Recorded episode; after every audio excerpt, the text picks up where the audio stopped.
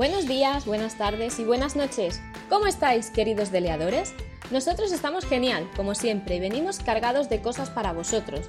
Coged un boli y un papel porque lo necesitaréis para todo lo que vamos a aprender. ¿Estáis listos? ¡Empezamos!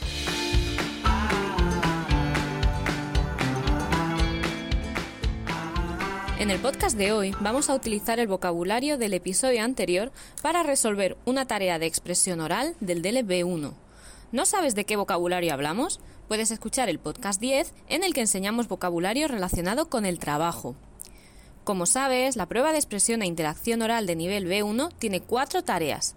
Una exposición, conversación sobre el tema de tu exposición, descripción de una fotografía y situación simulada. Hoy vamos a centrarnos en la tarea 1, es decir, la exposición. Si quieres profundizar en el examen B1, puedes oír los podcasts 7 y 8 de la primera temporada. Es una tarea que puedes preparar en la sala de preparación, justo antes del examen. Por ello, es importante que tengas en cuenta los siguientes consejos. Separa bien tu discurso. Tiene que haber una introducción, un desarrollo y una conclusión. Utiliza vocabulario y gramática de tu nivel. A veces, por miedo a cometer errores, se utilizan palabras y estructuras muy básicas. Si no demuestras que conoces la gramática o que tu vocabulario es amplio, puedes perder puntos.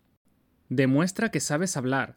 No podrás leer en la sala de examen, así que no pierdas el tiempo en escribir párrafos. Anota palabras que puedan ayudarte a hablar con fluidez. Utiliza conectores. Hoy vamos a demostraros lo importantes que son, porque ayudan a ordenar tu discurso y a relacionar lo que dices. Vamos a hacer una tarea simulada sobre el tema Un trabajo ideal. Puedes hablar de tu trabajo actual, si te gusta o no, qué trabajo quieres conseguir, qué harías en ese puesto o experiencias relacionadas. También es importante que justifiques lo que dices y que expreses tu opinión. Vamos a ver un ejemplo. Voy a hablar de mi actual trabajo. Para mí es mi trabajo ideal. Estoy muy muy contenta de poder trabajar ahí. Llevo trabajando dos años. Trabajo en una agencia de viajes.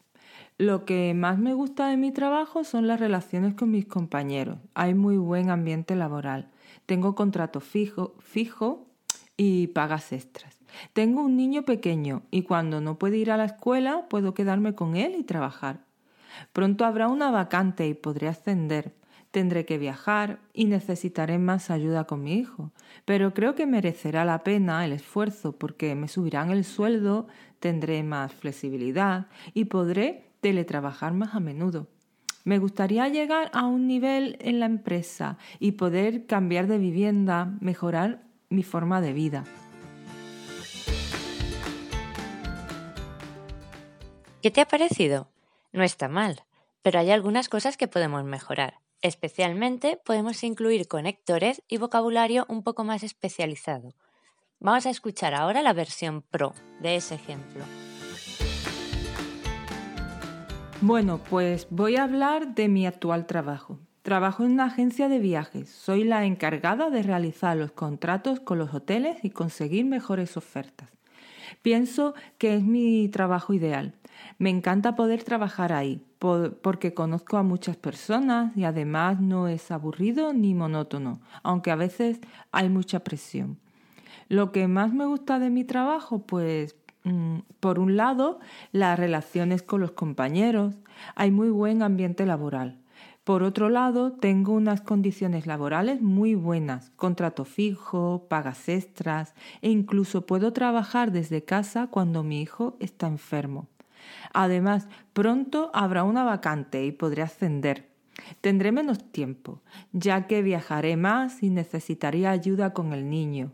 Sin embargo, pienso que merecerá la pena, es decir, trabajaré más pero tendré más flexibilidad horaria, bonus de productividad y podré teletrabajar, así que al final podré conciliar mejor. Espero que sea pronto este cambio. Me gustaría cambiar de casa, subir de nivel en la empresa, en resumen, mejorar la calidad de vida de mi familia. ¿Lo ves? ¿Notas la diferencia? El vocabulario es más específico, así que el nivel léxico es mejor. Además, los conectores ayudan a comprender cómo se relacionan las ideas e incluso dan información extra. Algunos conectores nos ayudan a organizar la información, otros añaden, contrastan. Lo importante es saber utilizarlos bien.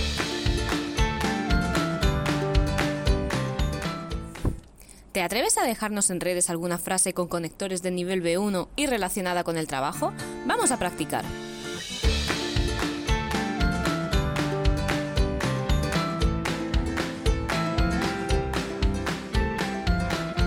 Bueno, eso ha sido todo por hoy. Muchas gracias por escucharnos. Esperamos que haya sido muy útil para vosotros y que hayáis aprendido algo, aunque sea un poquito. Si tenéis alguna pregunta, ya sabéis dónde encontrarnos. Un abrazo muy fuerte de Carmen, Manuela, Michelle y Patri. Nos oímos en el próximo podcast. ¡Hasta pronto!